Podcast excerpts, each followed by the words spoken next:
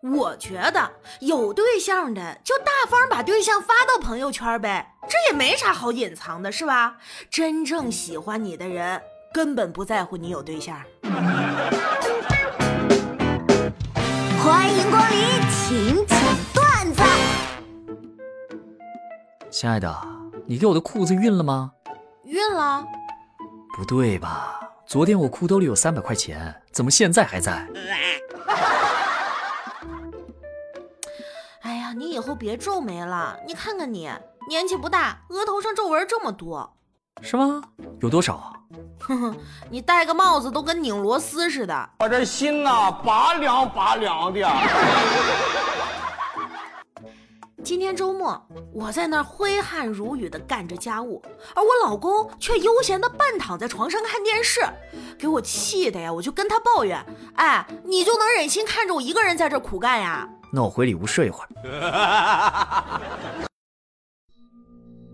死神来了，男子求着死神能饶他一命，死神却告诉他，命只能交换，如果饶他不死，那必须用他最爱之人的性命来交换。男子凝视着妻子的照片，手不住的颤抖，犹豫了许久，最终他还是决绝的选择了用挚爱的生命。来换取自己苟且偷生。片刻之后，男子气绝身亡。死神走到他面前，轻描淡写的说道：“果然，你还是最爱你自己。”假如唐朝就通往了，那么……朱门酒肉臭，路有冻死骨。两件事有什么关联吗？朱门酒肉臭是朱门自己的，跟冻死骨有什么关系啊？就硬关联是吧？朱门对大唐多有贡献，享受酒肉理所应当。冻死骨自己不努力，现在来仇朱，哼，真是可笑。唐朝如此广大，不可能没有冻死骨。建议子美理性看待，不能把问题都归结到朱门身上。这个姓杜的整天对大唐盛世阴阳怪气。建议巡抚大人查查他是不是契丹国势力带节奏。哎，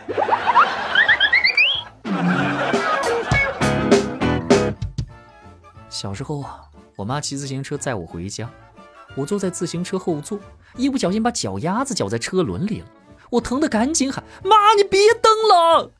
可是我妈好像完全没听见我说什么，发现蹬不动了，站起来更加卖力的蹬车。没事儿，妈有的是劲儿。我太难了，你大爷！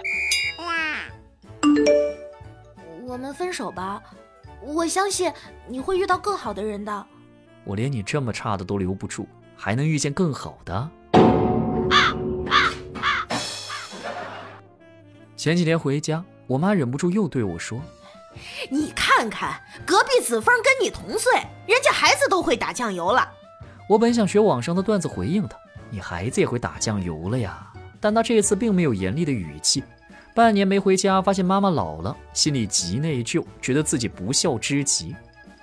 第二天，我对妈说：“妈，你放心，我把子枫儿子的腿敲断了，他再也不能打酱油了。”我操！哎呀，防不胜防啊！大侄子，不是我说你呀。难道你真的想过那种不劳而获、不思进取、整天游手好闲、无所事事、没有挑战、没有烦心事儿、吃饱就睡、睡醒就吃的生活吗？真的可以吗？我太想了。人类是如何从东非发源后遍布整个世界，并且分化发展出这么多种语言的呢？大概是因为都想离亲戚远点，偶尔逢年过节见面也不想说话。铁上有两个挨着的空座，我上去坐了一个，另一个呢被一对情侣中的女生坐了。结果女生拉着她男朋友的手撒娇：“亲爱的，我本来想让你坐我旁边的。”乖，等他下去我就和你一起坐。哼哼，OK，我非得坐到你俩先下车不可，看谁能熬过谁。哦耶！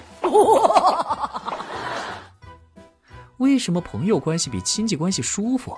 因为。朋友是可以换的，没毛病。